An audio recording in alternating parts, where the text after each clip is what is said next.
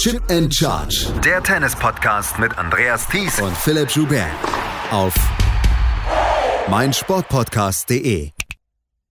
Drei Turniere bei den Frauen, drei Turniere bei den Männern, eine ganze Menge an News. Das ist doch mal wieder eine vollgepackte Sendung von Chip and Charge, dem Tennis Talk. Herzlich willkommen dazu. Mein Name ist Andreas Thies, an meiner Seite wieder wie immer Philipp Joubert. Hallo Philipp. Hallo Andreas. Ich möchte eine Sache von unserem äh, Podcast auflösen über das Finale in Wimbledon. Da habe ich mich am Ende vielleicht ein kleines bisschen weinerlich angestellt. Da habe ich darüber gesprochen, Mensch, wir würden uns über finanzielle Unterstützung freuen und ähm, diese finanzielle Unterstützung, die sorgt dann auch dafür, dass dieser Podcast weitergemacht werden kann und wir würden gerne das Zehnjährige erreichen. Und dann gab es für mich Nachrichten oder gab es Nachrichten an mich, wieso? Ihr macht nur die zehn Jahre voll und danach macht ihr nichts mehr. Nee, eigentlich wollen wir das auch noch im 15. Jahr machen, aber ähm, es sind dann auch Sachen, die man als Freiberufler machen kann und nicht machen, machen kann mehr. So kann ich es, glaube ich, ausdrücken. Ja, und ich meine, da wir ja auch immer jahrelang so ein bisschen unseren Weg hier begleitet haben, ich meine, wir hatten ja zwischendrin auch immer davon gesprochen, dass Philipp andere Sachen macht. Ich bin mittlerweile äh, an Schulen tätig in Nordrhein-Westfalen, von daher, das, das knapst einfach sehr viel der Zeit ab. Also wir, wir können es nicht mehr so rausschütteln wie früher. Es ist ein Balanceakt und ich glaube, du, du wolltest diesen Balanceakt dann äh, verbal ähm, für uns nochmal darstellen. Genau, das klang etwas weinerlich und das wollte ich eigentlich nicht. Ähm, wir machen diesen Podcast extrem gerne und wir würden ihn sehr gerne noch sehr viel weiter machen und sehr viel häufiger machen und gerne auch über das Jahr 2023 hinaus. Wir müssen schauen, wie wir es in den nächsten Monaten dann hinbekommen, gerade auch während der US Open. Philipp hat es gerade gesagt, er ist nicht mehr in der Lage, dann auch die ganze Nacht durchzumachen. Das werde ich dann machen während der US Open.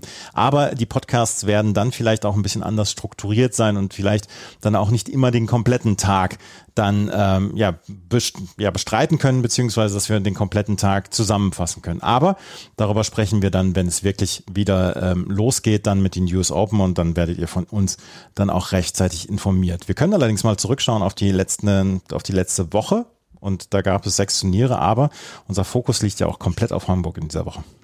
Ja, und vor allem deiner. Du bist vor mhm. Ort gewesen. Das können wir, können wir ja mal sagen. Ähm, hast ja sogar das Finale der Damen dann kommentiert für den Tennis Channel mit Karina Witthöft. Wie, mhm. wie geht's der eigentlich? Der geht's gut, die ist schwanger, die wartet auf ähm, die Geburt ihres Kindes. Es soll in vier Wochen soweit sein, sagte sie mir.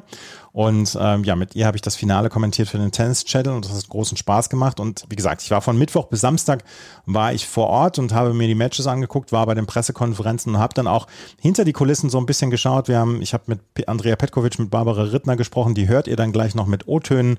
Dann auch über den großen Lauf von Nomanoa Akugui, über den wir gleich sprechen werden, ins Finale der Hamburg European Open. Wir sprechen natürlich über Alexander Zverev und seinen Sieg und seinen Turniersieg, allerdings auch über die neu aufgeflammten Vorwürfe gegen ihn wegen häuslicher Gewalt. Wir sprechen dann über die anderen Turniere dann auch, auch wenn wir nicht ganz so ausführlich über die Turniere sprechen wie über das Turnier in Hamburg. Das steht heute absolut im Fokus und wir fangen an mit den Frauen. Arantxa Rus gewinnt ihren ersten WTA-Titel und Nomano Akugui, ja vielleicht war es der Durchbruch. Das alles gleich hier bei Chip and Charge, dem Tennis Talk.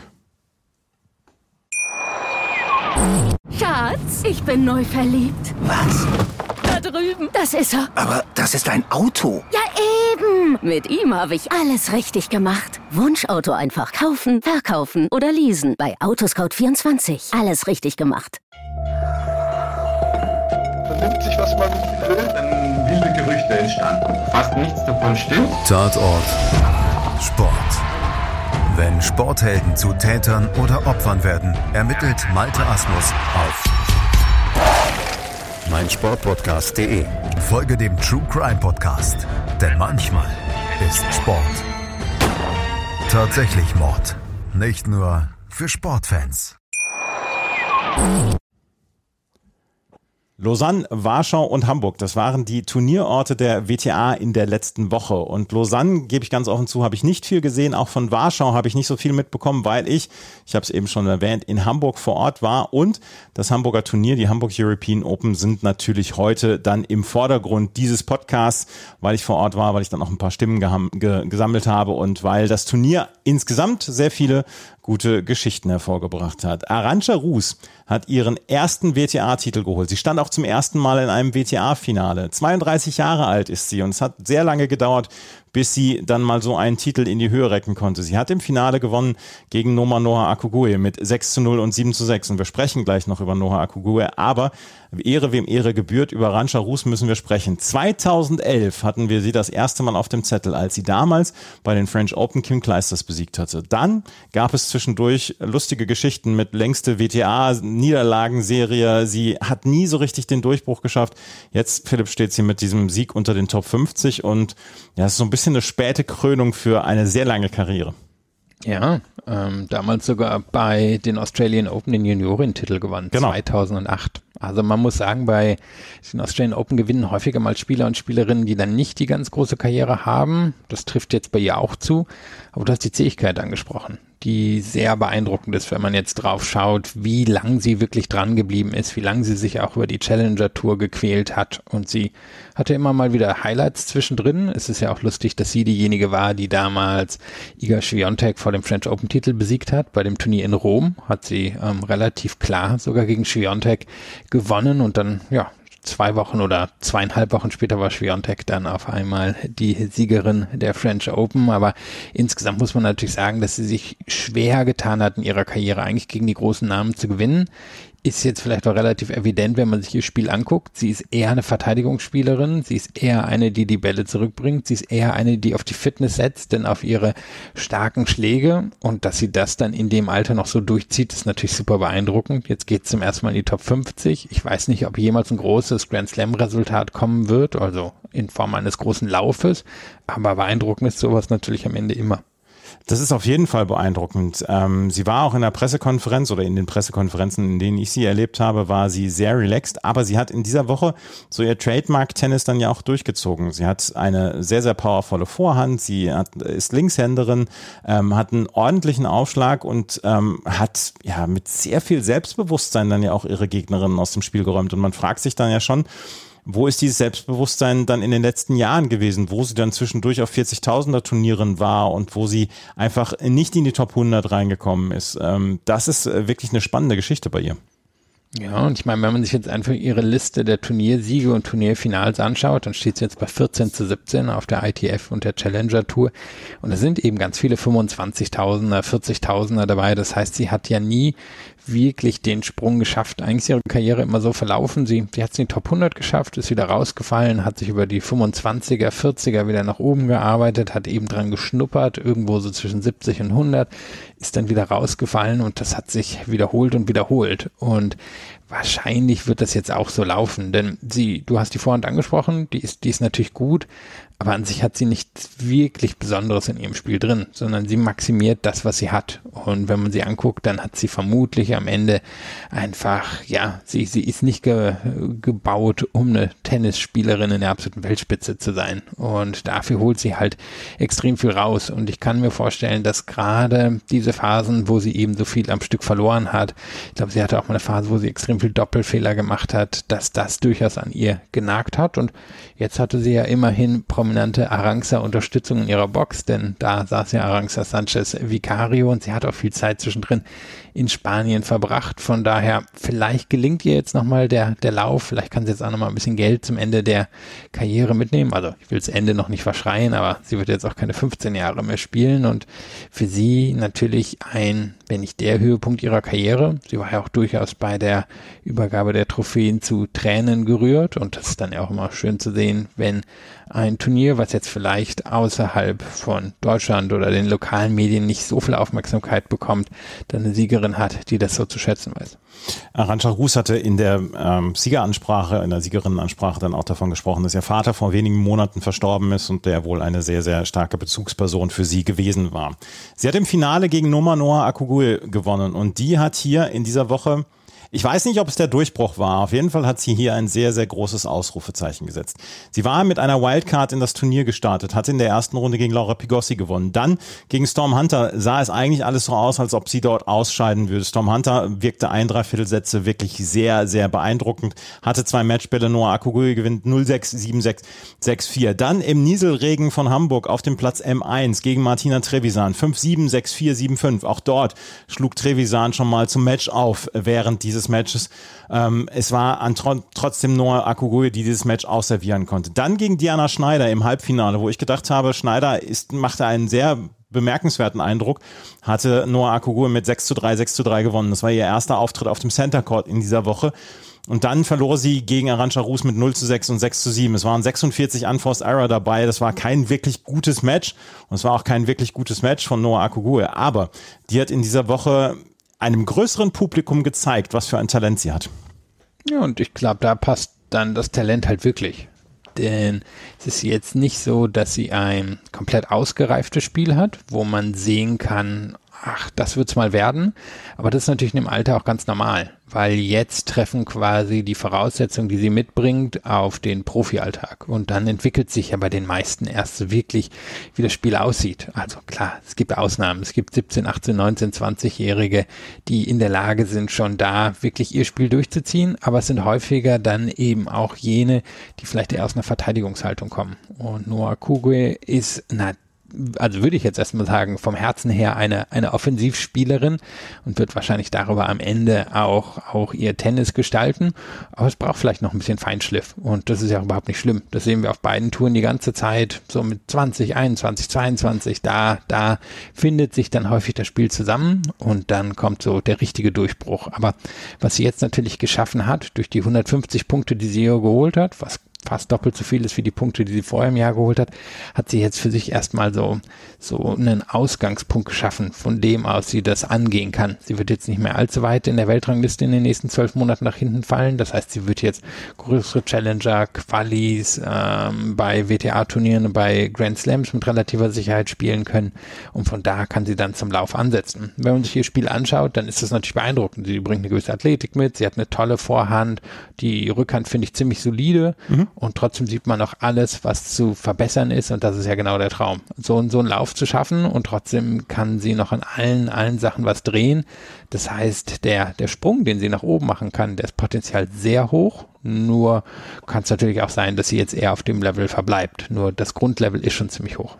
Also ich habe sie relativ häufig in diesem Jahr schon gesehen und dann auch Anfang des Jahres. Ähm, ich habe mir die ITF-Turniere angeschaut, ihre Matches angeschaut und da war am Anfang noch so, dass ich gedacht habe, sie versuchte sehr, sehr früh auf den Punkt zu gehen. Sie versuchte sehr ihre Gegnerin ja vom Platz zu schießen. Das hat nicht immer gut geklappt, weil dann auch die Fehler sich dann gehäuft haben. Aber was ich gemerkt habe, ist in, in diesem Laufe des Jahres ist die Rückhand deutlich besser geworden.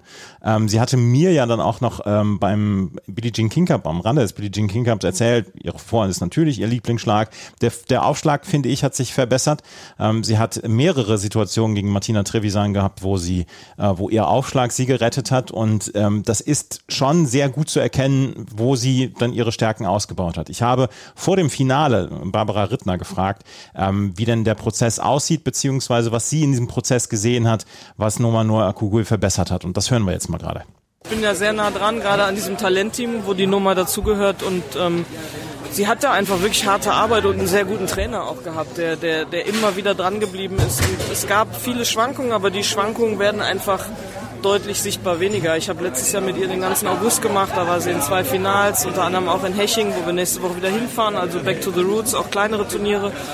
Und das ist ein Prozess und bei Noma ist ein Rohdiamant, aber so einfach das zu strukturieren ist es nicht. Es ist wirklich, man muss auch immer wieder sagen, Disziplin und vielleicht auch etwas gegen die eigene Mentalität, ne? auch mal stupide eine halbe Stunde vor einen Cross trainieren, aber sie lässt sich darauf ein, sie macht es und ähm, das ist das Schöne. Ich habe ja heute gesagt, eine harte Arbeit, das ist die Belohnung dafür und jetzt hat sie morgen nochmal die Chance, noch, noch, noch was draufzupacken, aber es ist einfach schön, dass sie auch sieht, ja, es geht voran und es lohnt sich zuzuhören und zu machen.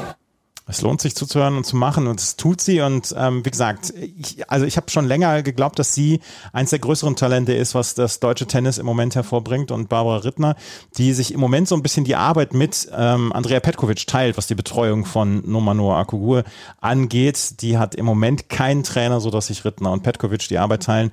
Ähm, sie hatte eine wirklich bemerkenswert gute Woche. Sie wird übrigens diese Woche nicht in Hechingen spielen. Das war zu dem Zeitpunkt noch nicht bekannt, aber sie hat nach dem Turnier, äh, nach der ja, ja, nach der Finalniederlage gesagt, dass sie in dieser Woche dann einfach mal ähm, ausruhen wird und dann den Schläger ein paar Tage zur Seite legen wird. Allerdings hat sie ja auch eine ganze Menge gemacht. Und äh, was ich gut fand, war, ähm, es ist die Aufmerksamkeit da gewesen. Und das hat ja dieses Turnier dann auch, dieses 250er Turnier, so ein bisschen aus dem Schatten gehoben von den Männern. Das 250er Turnier war deutlich schwächer besetzt, was die Namen anging. Aber diese Geschichte gerade mit Nomanoa Akugure hat ähm, das Turnier sehr, sehr angehoben, was gerade die, die Aufmerksamkeit in Deutschland anging.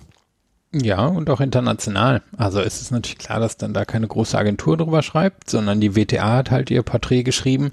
Nur ganz ehrlicherweise gehen die ganzen großen Agenturen und wenn dann, weiß ich, sie in drei Monaten nochmal ein großes Turnier hat, gehen dann genau auf so einen Artikel zurück, wie er da auf der WTA veröffentlicht wurde.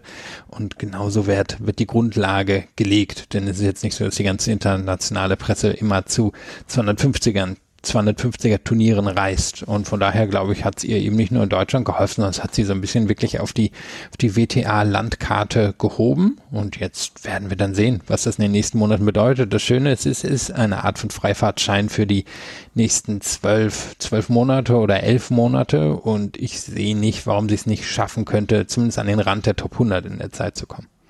Nomano Akugu, er hat also hier ein wirklich herausragendes Turnier gespielt und ist ins Finale gekommen. Sie wurde unter anderem betreut, ich habe es eben gesagt, von Barbara Rittner und Andrea Petkovic. Und Andrea Petkovic hat nach ihrem Rücktritt dann auch so ein bisschen die Rolle der Mentorin angenommen für die jungen Spielerinnen. Ella Seidel ist zum Beispiel auch mit dabei.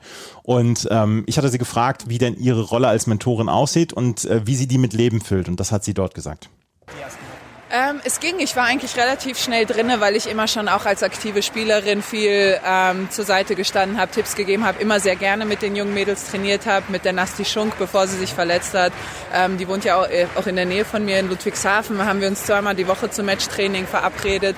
Ähm, also ich habe wirklich gerne mit den jungen Mädels, weil ich einerseits das mochte, dass die mich herausfordern als ältere Spielerin und, äh, und andererseits habe ich immer schon gerne meine Erfahrung geteilt. Deswegen war der Übergang eigentlich nahtlos und, äh, und ich bin so die, die Zwischenstelle, wenn mal kein Trainer da ist, so wie bei Noma und Ella momentan, die haben keinen richtigen Privattrainer, dann stehe ich auch mit auf dem Platz. Bei einer Jule Niemeyer bin ich mehr beratend dabei im, äh, im Team. Das macht der Christopher Kaas super, da bin ich nur da und stehe zur Seite, wenn sie Tipps brauchen. Und bei den Jüngeren, die jetzt keinen Privatcoach haben, da bin ich dann auch auf dem Platz und spiele auch mit denen und bin näher dran. Sie hat in Berlin das quasi übernommen von Nomano Akugui und da war sie dann auch wohl eine ganze Woche mit ihr zusammen und jetzt, ähm, wie gesagt, dann auch hier in Hamburg. Und ich habe so ein bisschen das Gefühl, dass diese Rolle äh, Andrea Petrovic ein kleines bisschen auf den Leib geschneidert ist. Ach ja, das gibt ja mehrere Rollen, die auf den Leib geschneidert sind. Ja.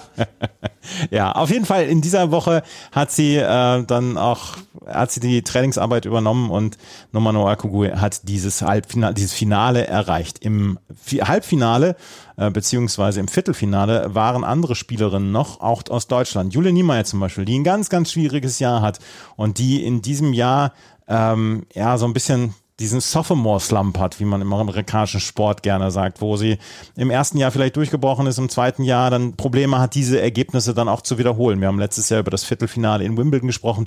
Dieses Jahr hat sie noch kein vergleichbares Ergebnis gehabt. Sie hat sich hier durchgebissen in der ersten Runde gegen Ella Seidel in drei Sätzen und dann ihr wahrscheinlich wichtigster Sieg dann gegen Jule Niemeyer, äh, gegen, Entschuldigung, gegen Julia Putintseva, so sieht's aus. 5-7, 6-3, 6-1. Und ähm, nach diesem Spiel hatte sie dann gegen Daria Seville mit 6-3, 6-2 verloren verloren. Daria Seville auch nochmal eine richtig gute Geschichte, die quasi in ihrem vierten oder fünften Turnier nach langer Verletzungspause hier ins Halbfinale gekommen ist. Aber Jule Niemeyer ähm, hat diese Woche, glaube ich, sehr positiv verfolgt und wie gesagt, das ist ein schwieriges Jahr für sie, aber es spricht nicht so viel dagegen, dass er auch aus diesem Loch wieder rauskommt, oder? Und du hast vom, vom Slump gesprochen, das ist vielleicht ein gewisser Aufschlagslump natürlich da. Mhm. Also der, glaube ich, wird immer extrem wichtig für ihr Spiel sein, weil sie eben doch viel darum aufbauen kann, um, um den zweiten Ball oder den zweiten Ball, den sie schlägt, weil sie doch genug Power hat, um dann quasi so eine 1-2-Kombination zu setzen. Den Aufschlag würde ich im Moment doch als wackelig sehen. Ich glaube, wenn der sich wieder stabilisiert hat, wird auch sie sich stabilisieren.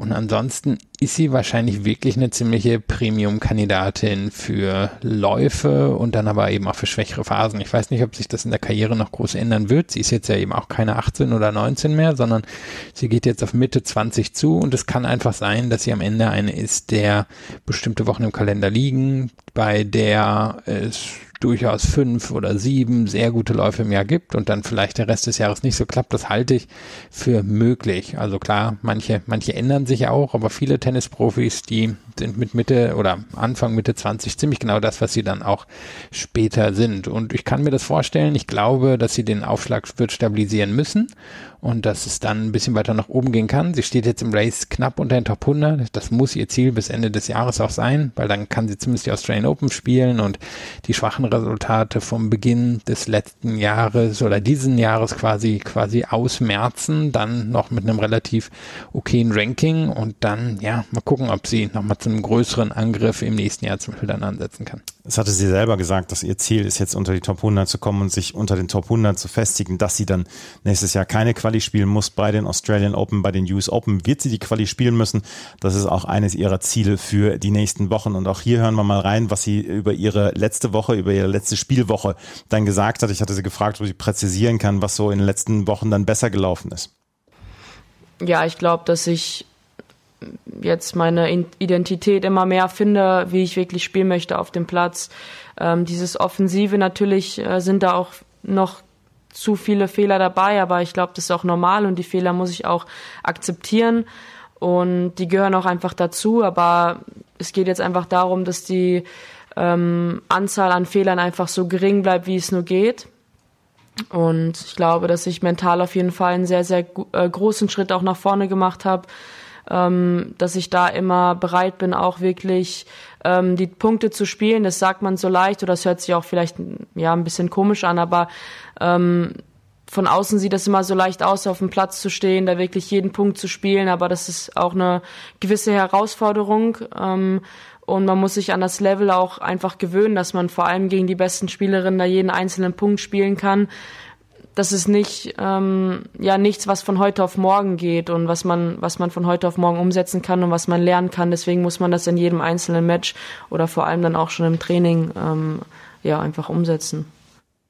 Also auch hier können wir darüber sprechen, dass es ein Prozess ist. Jule Niemeyer hier im Viertelfinale ausgeschieden. Im Viertelfinale ausgeschieden ist auch Eva Lüß. Und da war eine ganz, äh, ja, ganz interessante Personalie dabei. Torben Beels hatte sich in den letzten zwei Wochen um Eva Lüß gekümmert. Und dann können wir auch mal reinhören, was sie darüber gesprochen und gesagt hat über die Zusammenarbeit mit Torben Beels. Auf jeden Fall äh, zurzeit eine große. Das ist auf jeden Fall ähm, genau der Impuls, den ich wahrscheinlich in den letzten äh, Wochen beziehungsweise Monaten gebraucht habe. Äh, ich fühle mich äh, pudelwohl mit ihm. Äh, wir verstehen uns ganz gut und äh, ich meine, er ist auf jeden Fall schon länger auf der Tour als ich und äh, hat natürlich auch die Erfahrung, die ich vielleicht noch nicht gesammelt habe, die man einfach nur durch, genau wie man gesagt hat, durch Grand Slams Feelings äh, bekommt.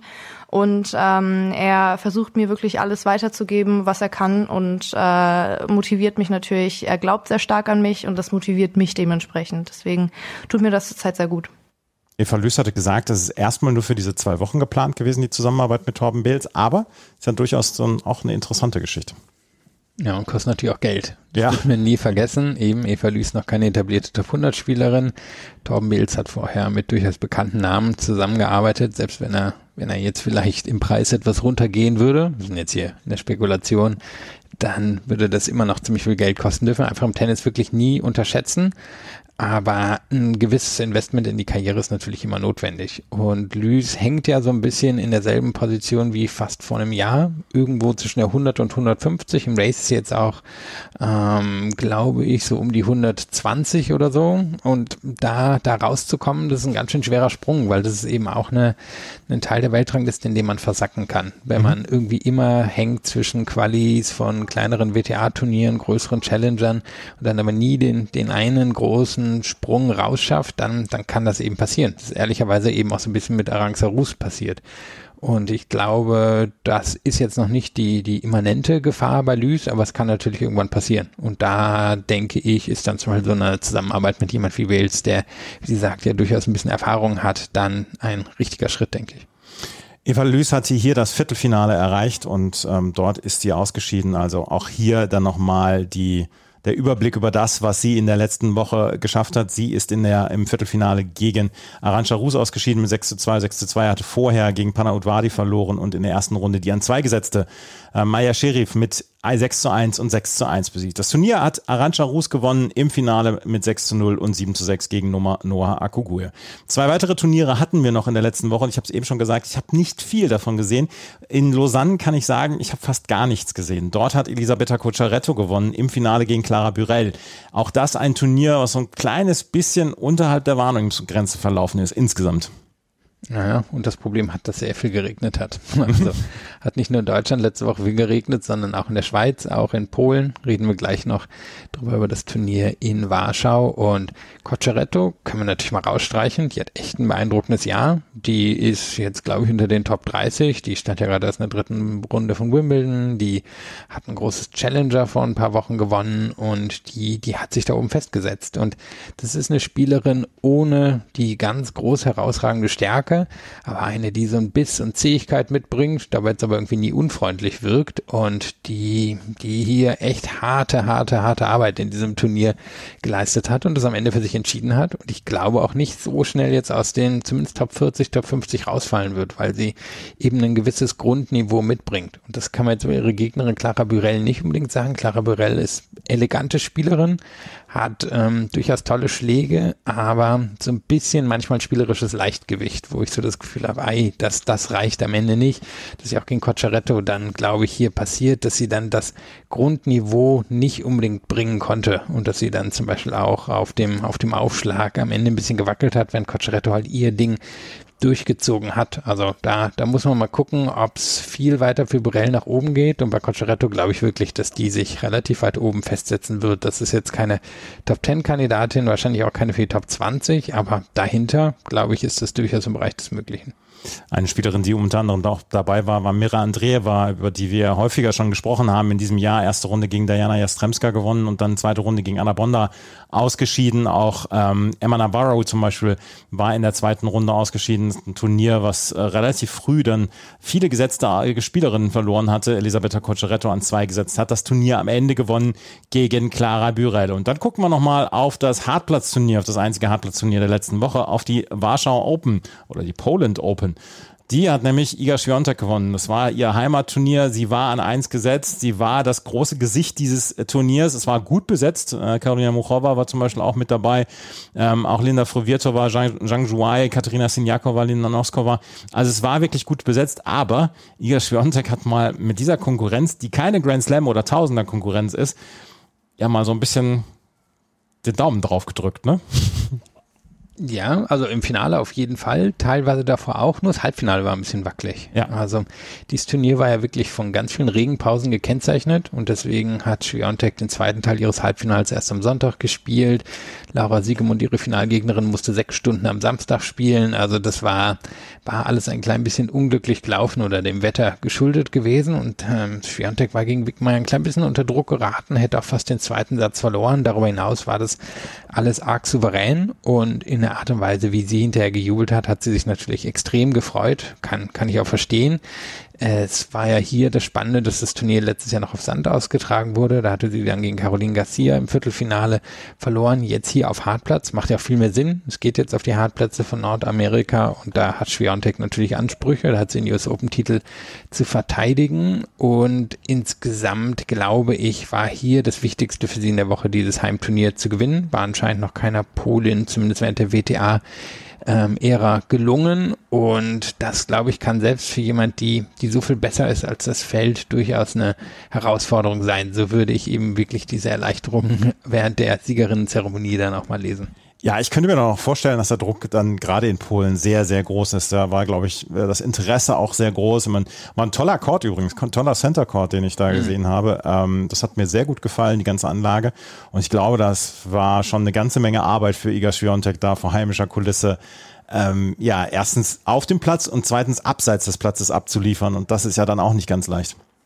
Ja, und eben, wir haben jetzt nichts wirklich Großes über sie gelernt. Sie, sie hat halt ihren Stiefel runtergespielt und ihr Stiefel ist besser als vielleicht noch zwei, drei Spielerinnen auf der Tour. Also von daher, das, das war jetzt nicht das Ding, aber du hast das Turnier angesprochen. Mir hat der Center Court auch sehr gut gefallen. Man hat dann ja spannenderweise auch gewisse Anlehnungen an größere Turniere gesehen. Im Publikum saßen sehr viele Menschen, die den Hut aufhaben, den wir immer bei den French Open sehen. Vielleicht eine gewisse Referenz an das beste Turnier, das Schwiontek hat. Und ich fand es eine gelungene Veranstaltung von dem, was wir jetzt aus der Ferne mitbekommen haben. Schien hier wirklich fast immer ausverkauft gewesen zu sein und ist natürlich für Schwiontek eine große Nummer. Jetzt gucken wir mal, ob sie das im nächsten Jahr dann auch so durchzieht, weil da haben wir dann ja Olympia, was sicherlich ein großes Ziel für sie sein wird, was dann auf Sand stattfindet. Also mal gucken, ob es da dann zum Beispiel eine Anpassung nochmal im Belag gibt oder was da genau passiert. Wenn ich es richtig verstehe, ist die Familie Schwiontek ja in dem Turnier auch involviert. Jetzt nicht unbedingt als die alleinigen Finanziers, aber ich glaube, sie spielen durchaus eine größere Rolle. Macht ja auch durchaus Sinn. Iga Swiatek hatte das Finale gegen Laura Siegemund mit 6 zu 0 und 6 zu 1 gewonnen. Und ja, ich glaube, dass Laura Siegemund nicht unbedingt viel mehr Spiele gewonnen hätte, wäre sie komplett fit gewesen. Aber was Siegemund alleine am Samstag abgeliefert hat, das ist aller Ehren wert. Sie musste, du hast es eben gesagt, wegen Regenpausen ihr Viertelfinale am Samstagmorgen spielen gegen Lucrezia Stefanini. Drei Stunden 39 haben die beiden auf dem Platz gestanden. 7-6, 5-7, 6-3. Dann gab es eine Stunde Pause und dann musste sie ran gegen Tatjana Maria. Die hatte gegen Rebecca Sramkova das Viertelfinale gewonnen, stand also im Halbfinale und das hatte sie noch am Freitag gewonnen, war also etwas fitter als Laura Siegemund, aber Siegemund setzt sich durch mit 5 zu 7, 6 zu 3, 6 zu 4. Im dritten Satz quasi nur noch ans Netz gestürmt, um äh, vielleicht dann auch so ein bisschen die Punkte abzukürzen. Aber sie stand sechseinhalb Stunden am Samstag auf dem Platz. Die hat sich ihr Preisgeld dann mal so richtig verdient. Ja, das, das stimmt. Und du hast angesprochen, wahrscheinlich wäre nicht viel anderes im Finale passiert, denn ich glaube, es gibt nicht viel, was sie besser als Schwiontek macht. Schwiontek hatte jetzt ein nicht komplett unähnliches Spiel zu Siegemund, also, also kann eben auch ganz wunderbar variieren und hat alle Tricks, die, die so gebraucht werden. Von daher ist ein unangenehmes Matchup für Siegemund. Aber ich kann mir vorstellen, gerade der Sieg gegen Tatjana Maria im Halbfinale hat ihr gefallen. Sah, sah ja auch so aus, als hätten die beiden sich zwischendurch mal angebellt, ähm, wären nicht ganz zufrieden miteinander gewesen. Das kann ich mir vorstellen, hat Siegemund durchaus auch gefallen. Und sie hatte ja einen guten Start ins Jahr bei den Australian Open. Und dann ist auch im Einzel ein bisschen stiller um sie geworden. Und jetzt haut sie hier nochmal so ein Ding raus. Für mich ist immer noch nicht ganz klar, in welche Richtung ihre Karriere geht. Sie hatte ja dann Anfang des Jahres gesagt, naja, vielleicht eher ins Doppel. Mhm. Jetzt ist im Einzelnen natürlich zumindest in der Theorie wieder was möglich. Also da bin ich sehr gespannt, wie, wie sie das so gestalten wird in den nächsten Monaten. Denn ganz jung ist sie jetzt ja auch nicht mehr. Sie ist einfach aber mal Top 60 inzwischen wieder im Race. Ne? Also das ist ja auch nicht so übel, was sie da im Moment macht. Also Laura Siegemund hatte hier das Finale erreicht dort war sie chancenlos gegen Iga Swiatek, die das Turnier gewonnen hat. In dieser Woche geht es weiter mit unter anderem San Jose, Mubadala äh, Open, dann gibt es in Washington ein 500er Turnier und in Prag das letzte Hartplatzturnier vor dem USA-Swing insgesamt. Und ähm, darüber werden wir nicht in der nächsten Woche berichten. Übernächste Woche gibt es dann nach Toronto-Montreal dann den nächsten Podcast. Aber wenn wir uns gleich wieder hören, dann werden wir über die Herren sprechen. Und auch die haben natürlich in Hamburg gespielt und die hatten auch noch in äh, Umag und in Atlanta gespielt. Und darüber sprechen wir gleich hier bei Chip in Charge, dem Tennis Talk. Schatz, ich bin neu verliebt. Was? Da drüben. Das ist er. Aber das ist ein Auto. Ja, eben. Mit ihm habe ich alles richtig gemacht. Wunschauto einfach kaufen, verkaufen oder leasen. Bei Autoscout24. Alles richtig gemacht. Alexander Zverev hat vor dem oder nach dem Turnier in München gesagt, Mensch, auf deutschem Boden ist er immer sehr, sehr nervös. Ich möchte gerne abliefern, aber das gelingt ihm nicht so ganz. Das hat man diese Woche in Hamburg nicht gesehen.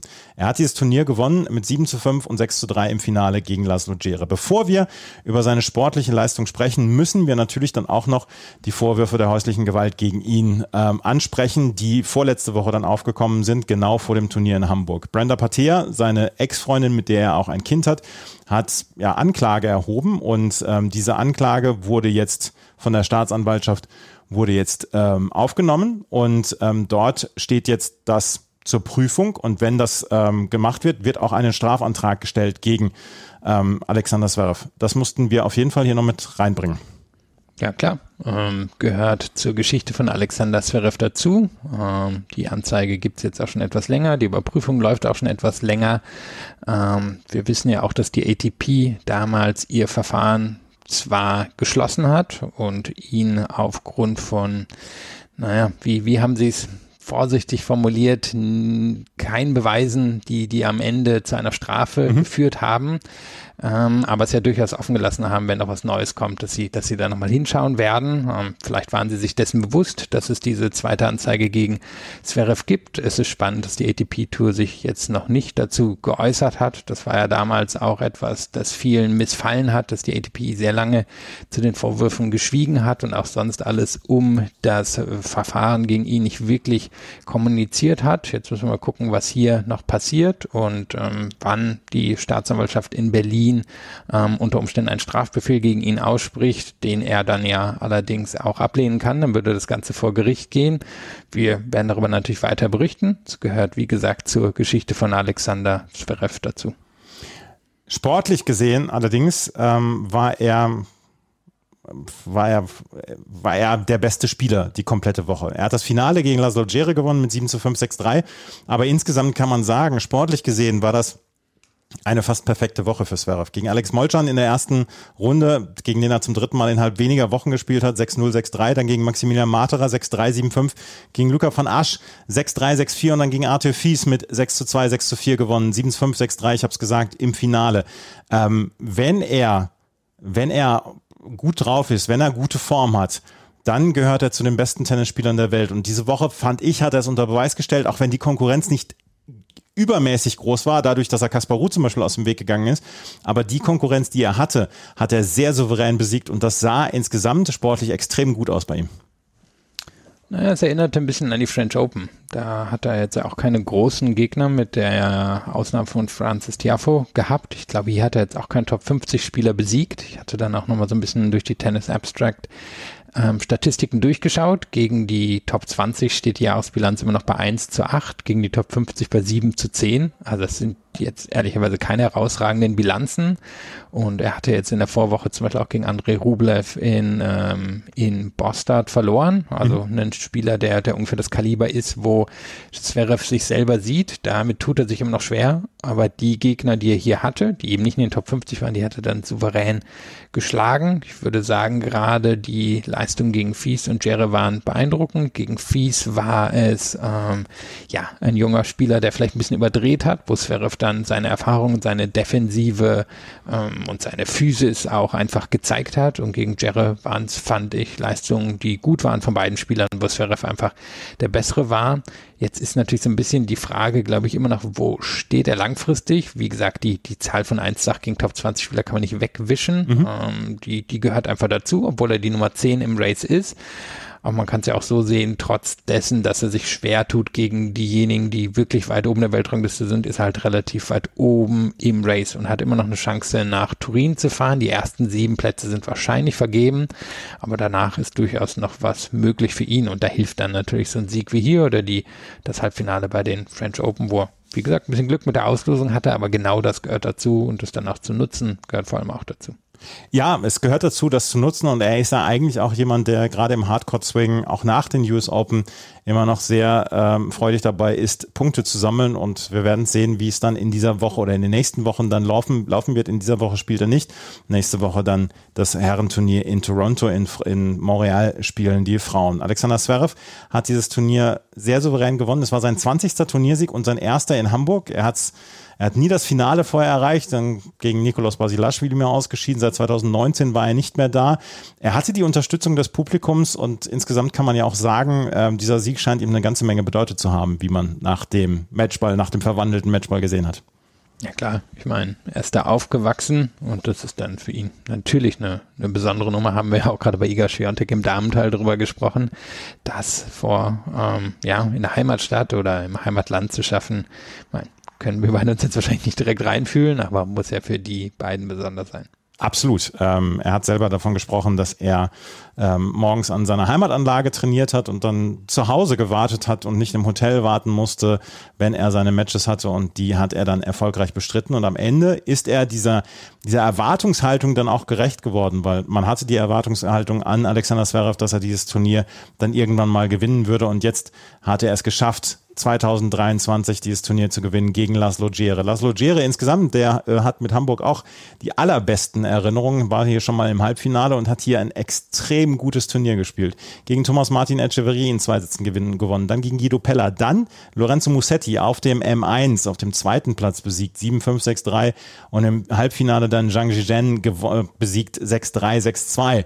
Ähm, das war eine beeindruckende Woche von Laszlo Gere, dem ich eigentlich ein bisschen mehr zugetraut hatte, aber der so ein bisschen in der Versenkung verschwunden ist in den letzten 12 bis 24 Monaten. Ja, ist halt auch so ein bisschen stiller, unauffälliger Typ. Mhm. Also ist jetzt kein Lautsprecher. Ich weiß gar nicht, ob ich den überhaupt schon mal laut gesehen oder gehört habe. ähm, und sein Tennis hat besondere Momente, aber kommt vielleicht manchmal dann auch nicht so richtig aus dem Soliden raus. Also vielleicht hat er seine Position in der Weltrangliste schon gefunden, wo, wo ihm halt sehr gute Wochen gelingen und ansonsten er vielleicht eher so ein bisschen mitschwimmt jetzt, jetzt in der öffentlichen Wahrnehmung wie dann auch in seinem Tennis. Ähm, Lars Gera hat hier das Finale erreicht und hat sich gegen sehr gute Konkurrenz durchgesetzt. Vor allen Dingen so Leute auf seinem Level, vielleicht sogar ein Level drüber. Gerade dieses Halbfinale gegen Lorenzo Musetti, Viertelfinale gegen Lorenzo Musetti war sehr beeindruckend meiner Meinung nach. Und dass er sich dort durchgesetzt hat, Chapeau. Im Halbfinale hat er gegen äh, Zhizhen Zhang gewonnen mit 6 zu 3, 6 zu 2. Zhizhen Zhang und Arte Fies, das waren so ein bisschen die Namen, die für Aufsehen gesorgt haben in dieser Woche. Zhizhen Zhang ähm, ein sehr kräftiger, großgewachsener Spieler, der wir haben häufig darüber gesprochen, dass der Kraftmeier Tennis gespielt und Andrea Petkovic hat vor dem Turnier gesagt, ihn umweht eine Superstar-Aura. Ich konnte in dieser Woche ein kleines bisschen nachvollziehen, was sie meint, weil ähm, ich glaube, der wird noch, der wird uns noch sehr viel beschäftigen. Ja, ihr kennt ihn ja auch alle aus der Challenger Corner, mhm. will ich doch hoffen. Und jetzt ist die Frage mit dem Beschäftigen, er ist ja nicht mehr ganz jung. Also sagen wir mal, er hat noch fünf Jahre, die er, die er auf Tourniveau spielen kann.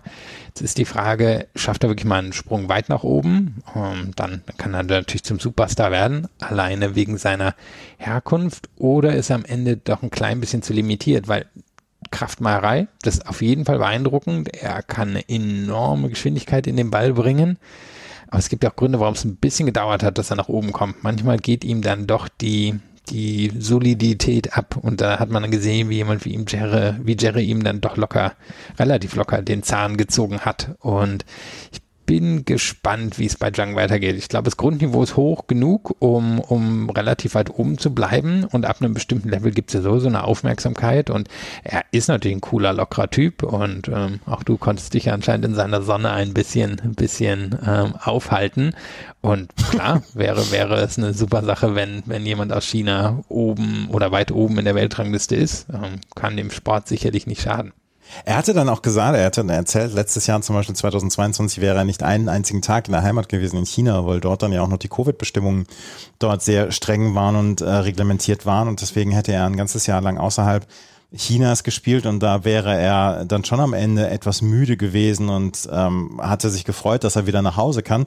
Dieses Jahr finden dann ja auch wieder die Turniere in China statt und ich glaube, da freut er sich eine, freut er sich wirklich sehr drauf und er ist so ein bisschen im Moment der Vorzeigeathlet der Chinesen, weil Wu Yibing ist noch nicht ganz so weit und bei Jerry Shang können wir sagen, auch der großes Talent, aber ähm, vielleicht noch nicht ganz so weit und die drei äh, trainieren wohl aber häufig miteinander und er hat auch dann gesagt, dass sie sich dann sehr häufig pushen. Ein anderer Spieler, der hier dann auch schon ein bisschen die Rolle des Publikumslieblings übernommen hatte, das ist Arthur Fies. Vor allen Dingen mit seinem Viertelfinale gegen Kasper Ruth, was er mit 6 zu 0 und 6 zu 4 gewonnen hat.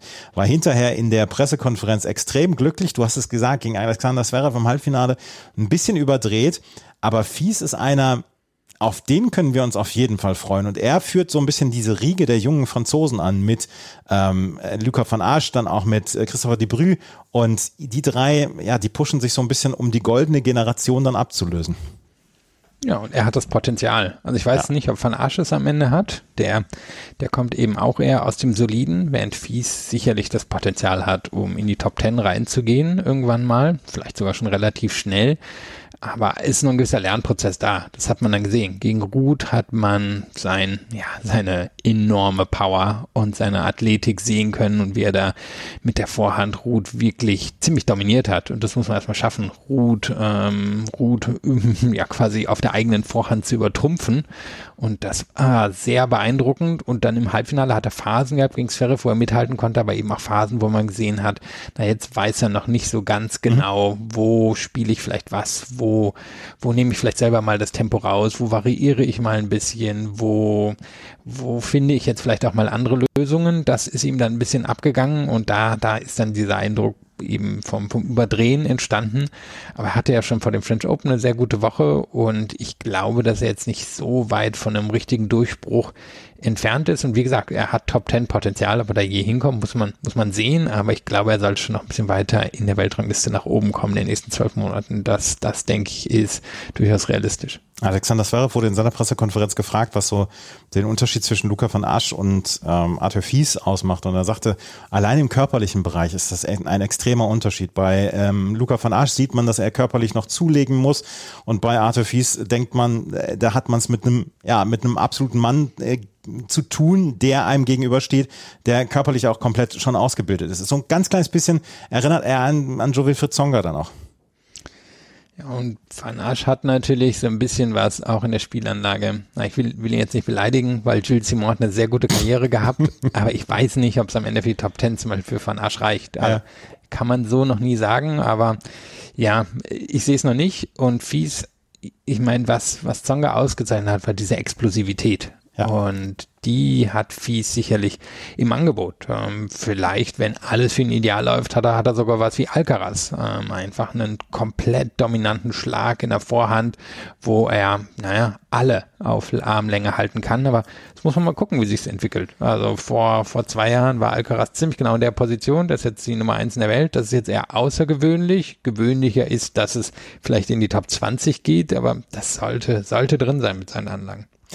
Er hat auf jeden Fall, wie gesagt, die Rolle des Publikumslieblings komplett übernommen, weil seine äh, Siege gegen Daniel Galan, gegen Dujan Lajovic und am Ende gegen Kasper Ruth, die waren beeindruckend und besonders das 6 äh, zu 0, 6 zu 4 gegen Kasper Ruth, der insgesamt keinen wirklich souveränen Eindruck gemacht hat in dieser Woche. Das war schon sehr beeindruckend. Alexander Zverev hat das Einzelturnier gewonnen, das Doppelturnier. Und das war so ein bisschen der perfekte Abschluss dann auch für dieses Turnier. Es haben Kevin Krawitz und Tim Pütz gewonnen mit 7 zu 6 und 6 zu 3 im Finale gegen Sander Hill und Joris Flieren. Und die beiden stehen dann jetzt auch schon wieder auf Platz 8 im Race und dort ist es gar nicht so schlecht äh, oder läuft es gar nicht so schlecht für die beiden, vielleicht sich auch für Turin zu, ähm, ja, zu qualifizieren. Und insgesamt kann man ja sagen, Sandra und Peter Michael Reichel, die das Turnier organisieren und nächstes Jahr Antennium verlieren, das Herrenturnier jedenfalls, die haben da nochmal ein eigentlich perfekten Abschluss gefunden. Es waren sehr viele Zuschauerinnen und Zuschauer da. Ähm, es war sehr viel Aufmerksamkeit da mit Nomano Akugul. Eine richtig gute Geschichte. Alexander Zverev gewinnt sein Heimturnier.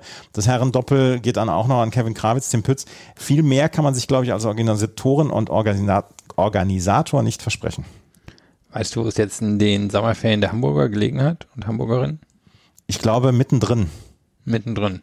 Mhm. Dafür ist es dann ja, ne, das darf man, glaube ich, einfach bei diesen Turnieren nie vergessen. Und wir hatten es jetzt schon ein paar Mal gesagt, spannend wird nächstes Jahr natürlich, was passiert mit Olympia. Genau. denn in der Theorie ist das das größte Vorbereitungsturnier zwischen Wimbledon und Olympia dann, weil es auch auf Sand ist. Bedeutet das, dass das dann an Bedeutungszuwachs bekommt? Oder heißt es, dass die Topspieler dann am Ende lieber nicht antreten? Das, das wird natürlich eine richtig interessante Geschichte sein. Ist dann nur eine ein, ein Jahresnummer allerdings dann ja auch wichtig, um, um nochmal zum Beispiel ein größeres Highlight zu setzen, wie es in diesem Jahr gelungen ist. Also, Hamburg wurde von Alexander Zverev gewonnen, im Herrendoppel dann von Kevin Krawitz und Tim Pütz. Wir haben allerdings noch zwei weitere Turniere ge äh, gehabt. Eins unserer gemeinsamen Lieblingsturniere findet jedes Jahr in Kroatien statt. Die äh, Croatia Open in Umag ein Turnier, was an so, so einer Ferienanlage gespielt wird, wo es erst um 16 Uhr mit dem Spiel losgeht, wo es gerne bis tief in die Nacht gespielt wird, ähm, wo es meistens Sommer hat. Auch in diesem Jahr gab es dort ein paar Regentage, aber insgesamt immer fantastische Stimmung und fantastisches Tennis. Und das Turnier hat überraschenderweise Alexei Popperin gewonnen aus Australien im Finale gegen Stan Wawrinka. Der hat sich sein Preisgeld auch richtig verdient, weil er vorher im Halbfinale gegen Matteo Arnaldi gewonnen hatte und dann im Viertelfinale dann auch den, ja, so ein bisschen den Hype-Spieler der Kroaten, Dino Prismic, besiegt hatte, 7-6, 7-5. Alexei Popperin, zum zweiten Mal ein Turniersieg auf ATP-Tour in äh, so einem Ort wie Umag.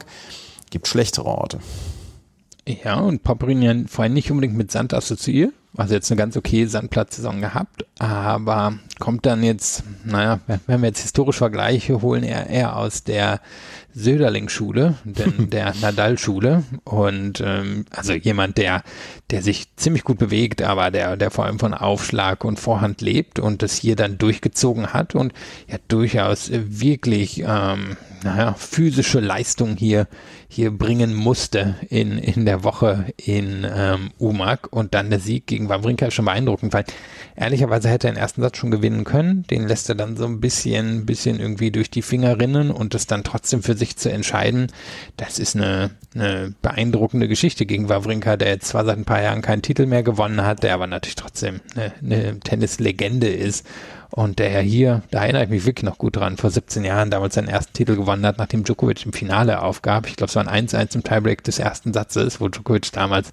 aufgegeben hat. Und das hat damals für ziemlich Aufsehen gesorgt. Da war noch so ein bisschen die Frage, wer, wer von den beiden wird am Ende so die, die ganz große Nummer im Tennis werden. Die, die Frage wurde dann beantwortet. und trotzdem, Wawrinka hat dann ja, war, war schon ziemlich aufgelöst hier nach und äh, schreibe ich jetzt aber auch mal Popyrin zu, wie, wie beeindruckend der das durchgezogen hat. Er hat immer noch nicht so richtig eine Konstanz gefunden in seiner, ja, in seiner Tenniskarriere, aber ab und an ist halt mal in der Lage, einen rauszuhauen. Du hast es aber gesagt, die große Geschichte dieses Turniers war äh, Stan Wawrinka, der hier das Finale erreicht hatte und nicht weit davon entfernt war, das äh, Finale dann auch zu gewinnen. 4-4 im dritten Satz, dann hatte er ein wirklich schwaches Aufschlagspiel, verliert das und äh, verliert dann auch das Match mit 4 zu 6 im dritten Satz. Aber er hat eine bemerkenswert gute Woche hingelegt. Gegen Filip Misolic, gegen Federico Correa, gegen Roberto Caballes Baena und im Halbfinale gegen Lorenzo Sonego 6-3, 6-4. Das war nochmal eine Woche, äh, da hat er nochmal mit Nachdruck auf sich hingewiesen und hat nochmal nochmal mit Nachdruck gezeigt, ja, ich bin noch da. Er hat hinterher in der, ähm, in der Siegeransprache oder in seiner Verliereransprache hat er gesagt, ich liebe Tennis so sehr und du hast es gesagt, er war ein bisschen aufgelöst. Er hätte das Turnier sehr, sehr gerne gewonnen. Ich meine, das möchte jeder im Finale. Aber ähm, man hat noch gesehen, dass in ihm das Feuer noch lodert, auf jeden Fall. Vergleiche sind immer ein bisschen unfair, aber man schaut sich jetzt an, wie sein Comeback und wie das vom Team verlaufen ist. Ja. ist das von Wawrinka besser. Ja. Und das, obwohl Wawrinka man sieht sie ja nicht mehr ganz an, also zumindest seine körperlichen Voraussetzungen nicht mehr die sind, wie zur Höchstphase seiner Karriere. Und dafür ist es eben wirklich beeindruckend. Er wird wahrscheinlich kein, kein großes Grand Slam Resultat mehr holen. Ich weiß auch nicht, ob er bei einem Tausender wirklich weit kommen kann. Aber auf diesem Level ist er immer noch in der Lage mitzuhalten. Und es ist nicht unrealistisch, dass er nochmal in die Top 50 reingehen wird. Und das finde ich in dem Alter beeindruckend. Vor allem, wenn man eben schaut, dass er, dass er jetzt ja länger gebraucht hat, um aus den Verletzungen Verletzung wiederzukommen und er ist nicht mehr dieser, dieser Diesel. Er hat nicht mehr, er hat vielleicht noch die Power, aber er hat für mich nicht mehr die Beine, die er früher hatte. Und dafür ist das schon sehr beeindruckend. Ja, der Diesel ist er vielleicht immer noch, aber er braucht immer, immer länger, um anzuspringen. Na, er braucht vielleicht auch mal Starthilfe, ne? ja, genau. Auf jeden Fall hat das Turnier Alexei Popperin in Umag gewonnen und äh, war am Ende der lachende Sieger dieses Turniers, was nach wie vor immer noch viel Spaß macht, wenn man abends da einschaltet und eine tolle Kulisse dort sieht und ich möchte da irgendwann nochmal hin. Zu den Atlanta ja, Open, ja? Nebenan liegt ja auch noch Potroc, glaube ich, so spricht man das aus, dieser slowenische ja. Mhm. Ort, wo es ja früher zumindest ein WTA-Turnier gab, jetzt glaube ich nur noch Challenger gespielt werden. Ich meine, ist ja so ein schöner Teil der Welt, ne? Das kann man auf jeden Fall so sagen, ja. Nach Atlanta wollte ich noch nicht so gerne ist bestimmt 96, eine tolle Stadt. Olympia wollte Ja, da wäre ich gerne dabei gewesen. Aber jetzt äh, zu den Atlanta Open hat mich jetzt nicht so viel getrieben. Das Turnier hat Taylor Fritz gewonnen. Der war in eins gesetzt. Es ist quasi der Auftakt zu dem äh, US Hardcore Swing gewesen. Und das Turnier hat Taylor Fritz gewonnen. Und es waren eigentlich die üblichen Verdächtigen dort vor Ort. Es war JJ Wolf unter anderem dabei. Chris Eubanks nach seinem Wimbledon Husarenritt unter anderem auch dabei. Alex de Menor, Hugo Imbert. Und am Ende, wie gesagt, gewinnt Taylor Fritz in einem sehr engen Finale gegen Alexander Vukic, was er beinahe weggeschmissen hatte. Hatte im zweiten Satz zwei Matchbälle gegen Vukic und gewinnt dann mit 7-5, 6-7, 6-4 das Turnier. Ich möchte nicht sagen, dass es ein Pflichtsieg ist, aber man hat schon sowas von ihm erwartet. Vor allem Pflichtsieg nach den letzten Monaten. Ja. Also eigentlich ist ja seit Monte Carlo nichts mehr gelaufen bei ihm, sind wir ehrlich.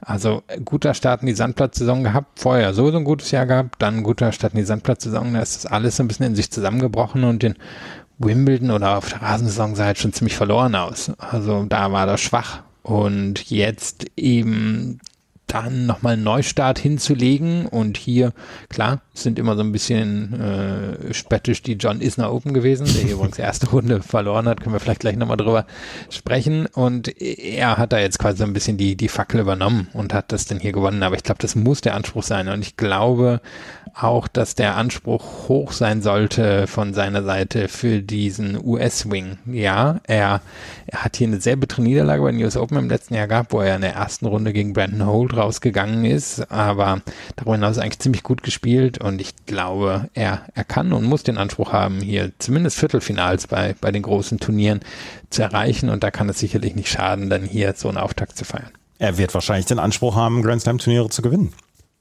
Ja, kann er ja auch. Also ich weiß nicht, also klar, sein Talent kommt am Ende nicht ganz ran an Djokovic und Alcaraz, aber ich glaube nicht, dass er sich jetzt hinter den anderen da groß verstecken muss und befindet sich im Race ziemlich genau in derselben Position wie Zverev. Ich glaube, paar Punkte vor ihm. Mhm. Für äh, beide geht es wahrscheinlich am Ende eher um den achten Platz, denn die ersten sieben haben echt einen ganz schön großen Vorsprung. Die, die sind vermutlich ziemlich sicher durch. Also das sind dann zwei Kandidaten, die in den letzten Monaten des Jahres zum Beispiel noch nach Turin wollen. Lass uns über gleich, gleich noch über John Isner sprechen, aber lass uns über Dominik Köpfer sprechen, der hier das Viertelfinale erreicht hat, dort relativ klar gegen JJ Wolf verloren hat, aber dem sind zwei Kunststücke gelungen. Erstens hat er in der ersten Runde gegen John Isner gewonnen. John Isner war nur mit Special Exempt reingekommen, weil er nicht die Quali spielen konnte, weil er in der Woche zuvor in Newport das Finale erreicht hatte. Ähm, John Isner 3-6, 7-6, 7-6. John Isner verliert zwei Tiebreaks. Das ist allerdings auch so ein bisschen konsistent durch seine Karriere, dass er viele wichtige Tiebreaks verloren hat. Und dann gegen Dan Evans lag Dominik Köpfer mit 2 zu 6, 3 zu 5 und 0,40 zurück. Bei Aufschlag Dan Evans und gewinnt 2-6, 7-6, 6-4. Das ist mal ein Kunststück. Ja, und Evans will ich sagen, hat es am Ende gehen lassen, aber hat es auch nicht mehr hochmotiviert aus. Nee. Also dem, dem hat Köpfer den Zahn gezogen. Evans ist in den letzten Monaten so ein bisschen Ritter der traurigen Gestalt, bei dem geht nicht mehr viel. Trotzdem, das sind natürlich, also du hattest ja Köpfer ähm, Anfang des Jahres hier auch im Interview, das, das sind dann am Ende nicht nur punktemäßig Siege, die einen Unterschied machen, sondern das gibt ja auch Selbstvertrauen. Ja, am nächsten Tag ist er dann untergegangen gegen Wolf, ähm, aber Wolf ist vielleicht auch ein klein bisschen besser als Köpfer. Trotzdem sind das für ihn natürlich zwei, nicht nur zwei schöne Geschichten, sondern das sind dann zwei Siege, die die Punkte, die Geld bringen, die ihn nochmal ein bisschen weiter oben festsetzen und er hat Top 50 Talent, das wissen wir. Ah, er hatte auch Verletzungsprobleme, müssen jetzt mal gucken, wie lange er das durchhält, aber jetzt ist er in dem Teil der Saison, der ihm eigentlich wirklich liegen sollte. Ähm, Köpfer ist auch auf Platz 64 im Race. Also es ist ja nicht so, dass wir, wir haben die guten Geschichten von Jan-Lennart Stuff zum Beispiel gehabt, von Alexander Zverev jetzt, Daniel Altmaier, ähm, Yannick Hanfmann. Es ist auch Dominik Köpfer noch da. Und seitdem ich damals mit ihm gesprochen hatte, das schreibe ich uns dann zu, dass, dass äh, er dann wirklich ein wirklich starkes Turnier gespielt hat. Und das ist eine, eine Sache, ja, da kann man nicht so richtig meckern. Vielleicht schickt er mal einen Blumenstrauß nach München. Ach, er wird es wahrscheinlich nicht tun. Naja. John Isner übrigens war nicht im Finale in Newport, sondern im Halbfinale und konnte, trotzdem die Quali in Atlanta nicht spielen. Deswegen hat er das Special Exempt bekommen. Die Karriere von John Isner neigt sich so langsam dem Ende entgegen. In Newport auf Rasen, dieses wirklich lustige Turnier ähm, während oder in der Woche, wo dann auch die Hall of Fame bekannt gab oder die Verleihungen sind ähm, da hat er das Halbfinale noch erreicht. Hier hat er in drei Sätzen gegen Dominik Köpfer verloren. Sehen wir ihn nach diesem Jahr noch wieder? Sehen wir ihn nach dieser Hartplatz-Saison in den USA noch wieder? Ich denke, Chance ist unter 50 Prozent. Ist möglich, vielleicht, wenn er, wenn er jetzt noch genug Punkte holt, weil sonst wird er viel auf Wildcards angewiesen sein. Reisen wollte er sowieso nie groß. Also, ich denke eher unter 50 Prozent. Er könnte es natürlich nochmal versuchen über, über eine Doppelkarriere, aber selbst da war er nicht unbedingt der talentierteste, möchte ich sagen. Ja, und ich meine, der, der Typ hat über 20 Millionen verdient, also arbeiten muss er wahrscheinlich nicht mehr. Hm, ich glaube eher nicht. Vielleicht kriegt er bei Fox News einen Job oder so. Naja. Das ist äh, politisch im Bereich des Möglichen. John Isner in der ersten Runde ausgeschieden. Ich möchte gerade nur über einen Spieler sprechen. Der hatte nämlich in Newport auf sich aufmerksam gemacht und war hier auch per Special Exempt reingekommen. Alex Michelson. Dieses amerikanische Tennis überschlägt sich schon wieder. Ja, ist ein College-Spieler, der nächste College-Spieler. Wir haben heute, ob bewusst oder unbewusst, über einige College-Spieler schon wieder gesprochen und er ist ziemlich jung, er hat ziemlich viel Power, ein ziemlich ausgereiftes Spiel schon. Jetzt kann man gespannt sein, wie sich für ihn die nächsten Wochen gestalten. Ich glaube, er ist eigentlich noch im College eingeschrieben, genau wie ähm, Diane Schneider zum Beispiel bei den Damen. Aber ich kann mir vorstellen, dass beide auch aus der Herbstsaison rausziehen und dann Profi werden, weil so kann man ja erstmal kein Geld verdienen. Wenn man im College ist, darf man keine Preisgelder annehmen. Von daher, das ist dann immer so ein bisschen die, die Entscheidung, die diese Spieler und Spielerinnen treffen müssen. Aber lass den mal eine Runde in Cincinnati gewinnen, dann wird der Hype sehr groß sein bei den US Open, weil ich gehe davon aus, dass er eine Wildcard bekommen wird. Ja, die, die wird er bekommen. Es wird ein bisschen wie bei Ben Shelton im letzten mhm, Jahr sein. Genau. Der, der so ein bisschen, da, da läuft es gerade nicht so gut. Der hatte hier auch erste Runde verloren. Ähm, aber ja, die, die Wildcard wird er auf jeden Fall bekommen.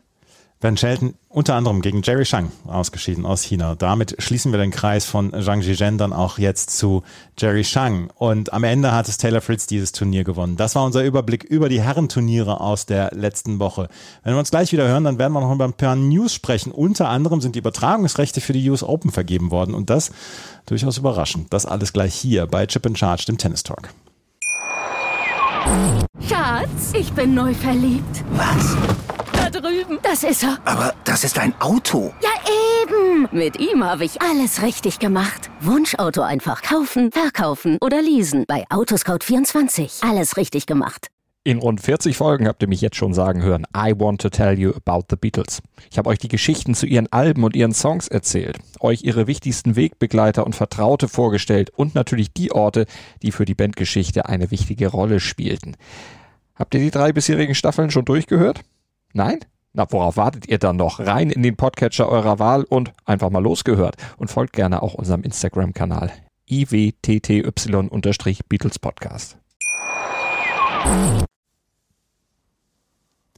Als Anfang des äh, Jahres das Tennismagazin eine Geschichte geschrieben hat, dass die Übertragungsrechte der US Open noch nicht vergeben seien, aber sich für den Rest Europa schon Discovery Plus Schrägstrich Eurosport die Rechte gesichert hatte, hatte jeder gedacht, ja, das ist jetzt so ein bisschen Panikmacher von Tim Böseler, aber am Ende wird es dann doch wieder Eurosport werden und die werden die US Open übertragen. Denkste, die US Open werden von Sport Deutschland TV in diesem Jahr übertragen. Sport Deutschland TV hat sich verpflichtet, alle Matches zu übertragen, auch aus den Wheelchair-Konkurrenzen zum Beispiel, auch bei den Juniorinnen und Junioren und die komplette äh, Qualifikation. Das ist ein dickes Ding, weil als Tennisübertragungsrechtsinhaber hat sich Sportdeutschland TV in den letzten Jahren noch nicht hervorgetan. Ja, und jetzt hilf Menschen wie mir, ich bin ja nicht der einzige ein bisschen ältere, der seine technischen Geräte nicht versteht. Was heißt das? Wie werden wir es am Ende sehen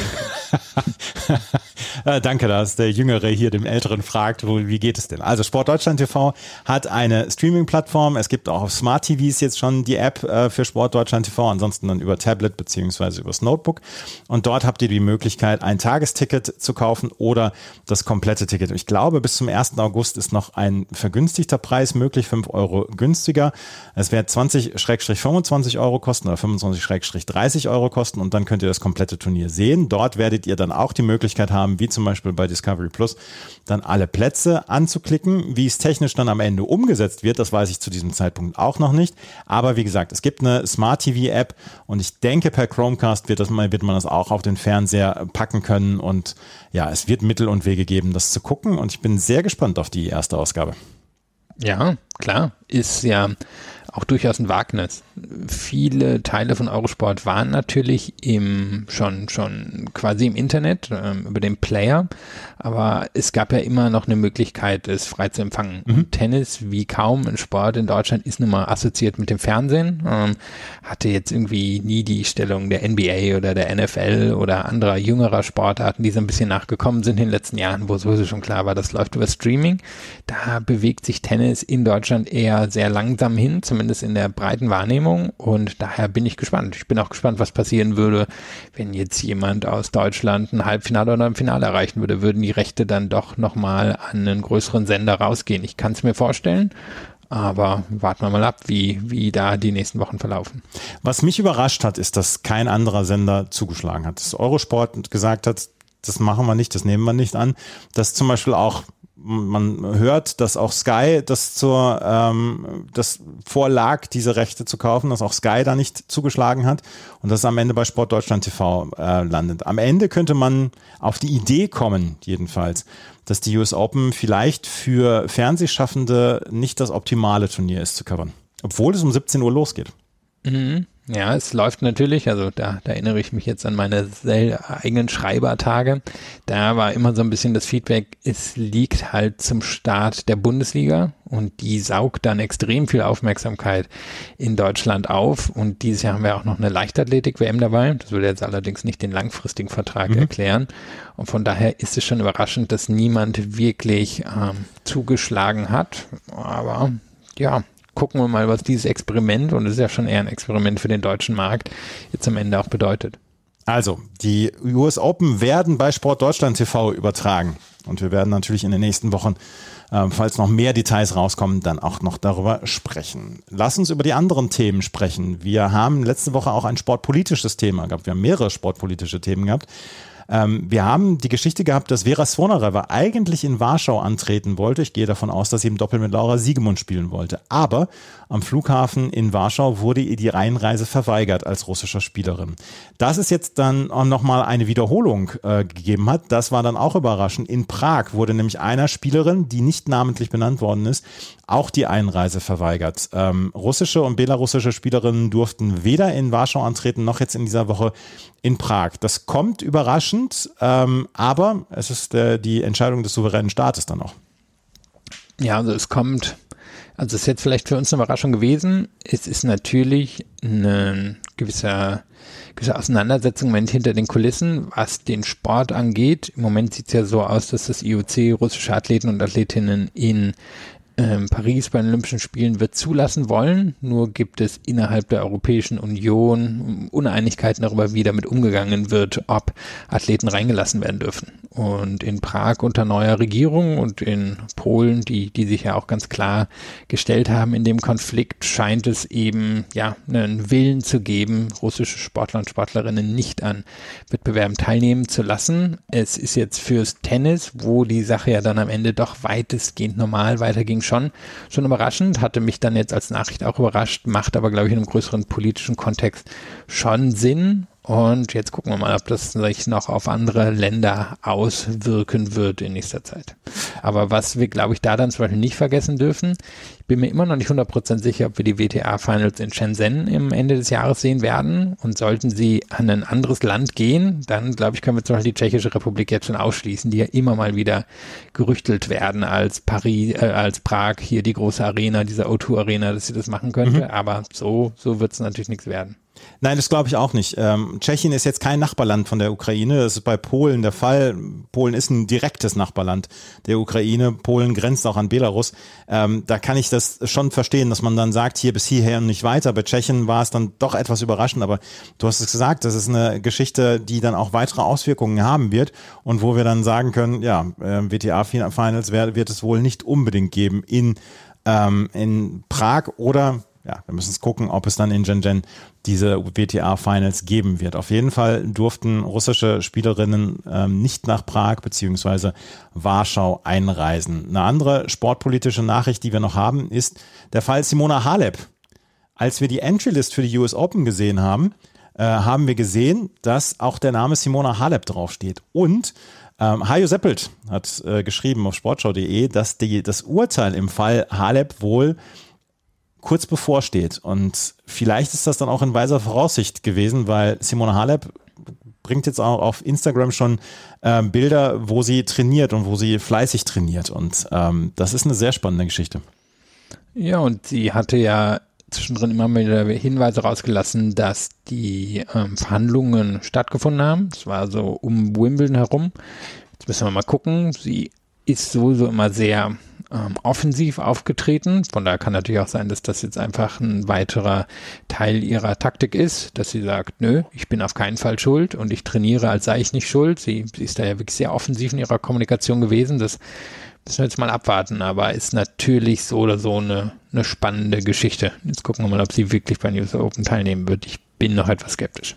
Den Artikel zu dieser Geschichte rund um Simona Halep von Hajo Seppelt, den haben wir dann auch in den Show Notes hinterlegt. Ähm, wir haben noch eine Nachricht. Novak Djokovic wird nicht in Toronto antreten. Und das ergibt im Laufe oder beziehungsweise im, im Kontext des gesamten Tennislebens von Novak Djokovic extrem viel Sinn. Ja, also ich glaube, es ist eine sehr kleine Überraschung, wenn wir gerade schon über größere Überraschungen gesprochen haben.